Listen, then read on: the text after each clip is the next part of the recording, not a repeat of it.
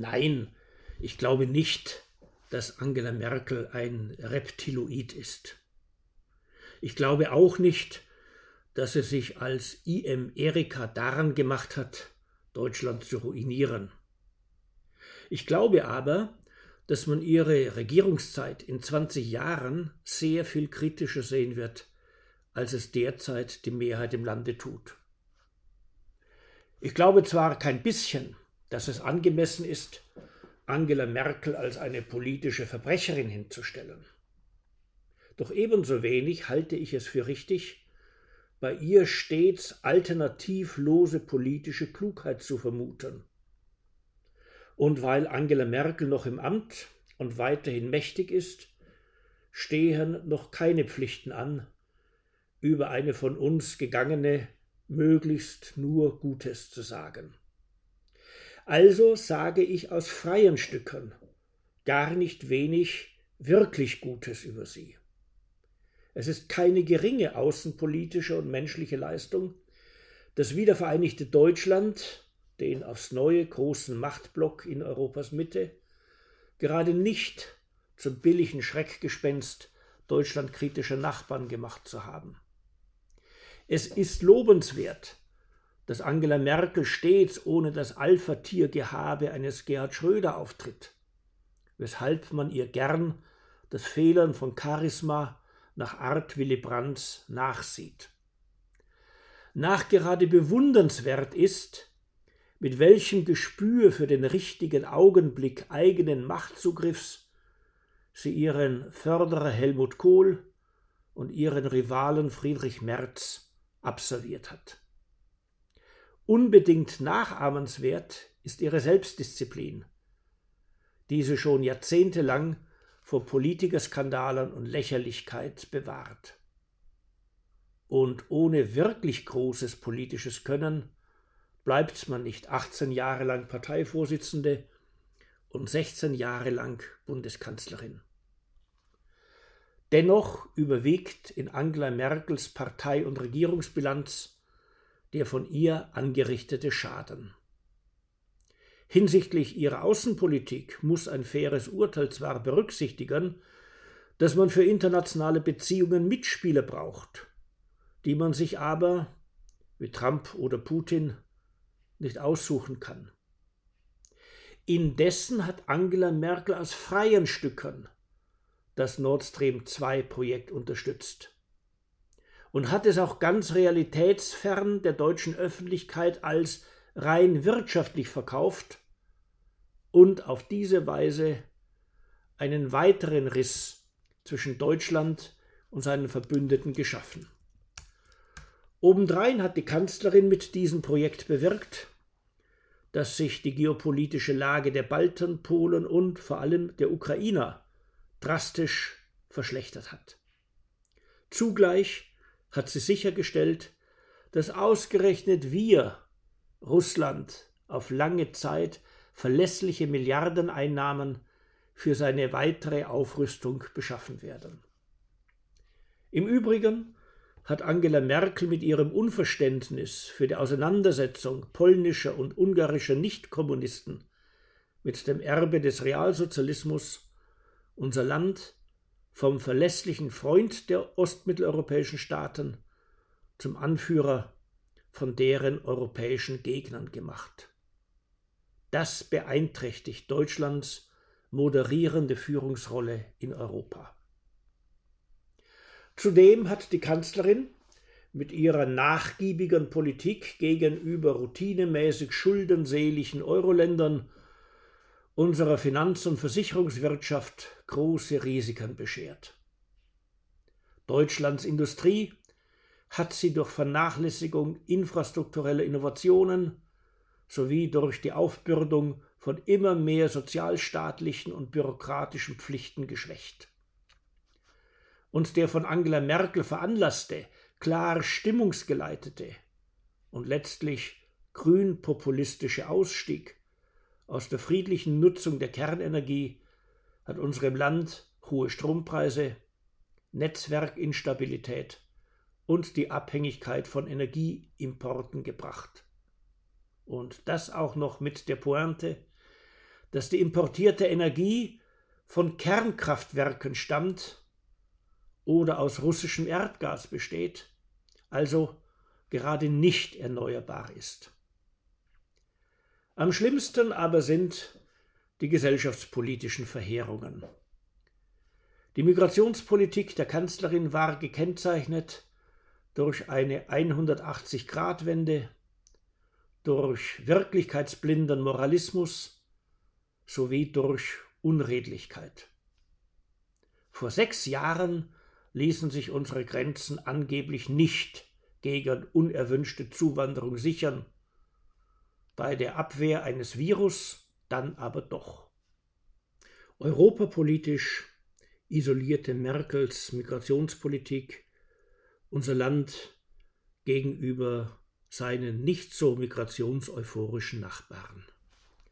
Und sozialpolitisch führte sie zur Schaffung einer neuen, von Sozialtransfers lebenden und kulturell nicht integrierten Unterschicht. Das hat uns den explosiven französischen Verhältnissen näher gebracht. Zudem wurde unser innenpolitisches Klima vergiftet, als die medialen und politischen Klaköre Angela Merkels ohne erkennbares Widerstreben der Kanzlerin als zentralen politischen Glaubenssatz durchsetzten. Nur wer Merkels alternativlose Politik vertritt, ist anständig oder klug genug, um ernst genommen zu werden. Sehr üble Folgen hatten auch die parteipolitischen Fehler Angela Merkels.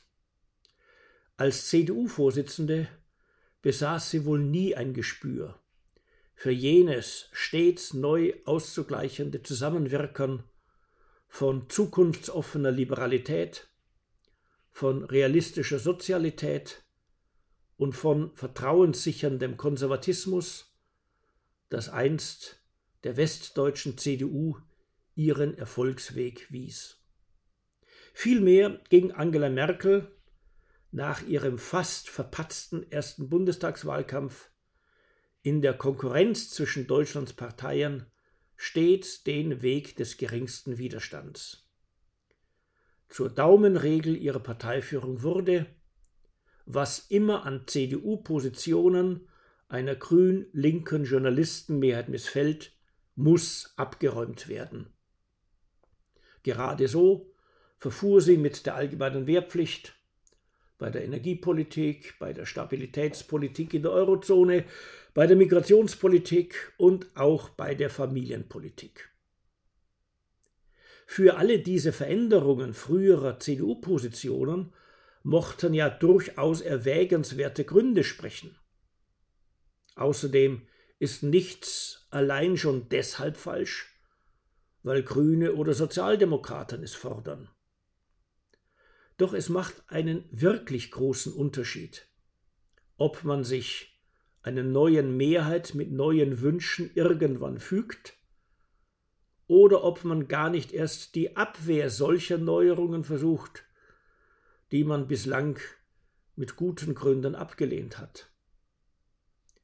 Die Führung der Merkel-CDU hat jedenfalls bei allen diesen parteipolitischen Umorientierungen die öffentlichen Debatten einfach laufen lassen und sich mit der Rolle eines trudelnden Korkens auf modischen Stromschnellern begnügt. Das ist der CDU wirklich schlecht bekommen. Vergönnt sei dieser Partei, dass sie sich so ein Wählerpotenzial bei den allzeit modischen Grünen erschlossen hat. Ob die Deutschen dann aber nicht lieber das Original als die Kopie wählen werden, und als die pragmatischste SPD, die Bundesdeutschland je hatte, trug die CDU wirklich viel dazu bei, dass die Sozialdemokratie inzwischen einen Großteil ihrer Wählerschaft verloren hat. Das ist, scheint mir, nicht gut für unser Land. Vor allem aber hat die Merkel-CDU durch ihre inhaltliche Neuaufstellung als Partei ausschließlich der politischen Mitte bereitwillig Platz für die AfD gemacht. und zwar wieder viele Warnungen. An diese neue Konkurrenzpartei verlor die CDU inzwischen viele Mitglieder und noch viel mehr Wählerinnen und Wähler. Obendrein erklärte die CDU-Führung, teils aus Furcht vor linker Kritik, teils aus Arroganz, all den zur AfD abgewanderten Wählern weine man auch keine Träne nach. Vielmehr grenze man sich fortan strikt selbst dann gegen die AfD ab, wenn diese Partei frühere CDU-Positionen vertreten sollte. Auf genau diese Weise brachte Angela Merkel die CDU, um ihre einst fraglose Dominanz auf dem gesamten politischen Spielfeld zwischen der Mitte und dem rechten Rand. Stattdessen begab sich die CDU in eine strategische Abhängigkeit von den Grünen. Das wird dieser Partei womöglich das traurige Schicksal der SPD bescheren. Weshalb aber verhielt sich Angela Merkel so? Es stimmt einfach nicht, dass sie stets alle Probleme vom Ende her bedenkt. Vielmehr achtete sie seit Beginn ihrer Kanzlerschaft grundsätzlich darauf, in Übereinstimmung mit der jeweiligen öffentlichen Meinung zu handeln. Nichts scheute sie mehr, als bei den überwiegend grün-links sympathisierenden Journalistinnen und Journalisten gleichsam in Ungnade zu fallen. Wer gutwillig ist, kann das ein Streben nach demokratischer Dauerlegitimierung nennen. Wer kritisch blieb, der nennt das Opportunismus. Auch bei ihm lässt sich Angela Merkel zweifellos von Grundwerten unserer Verfassung leitern.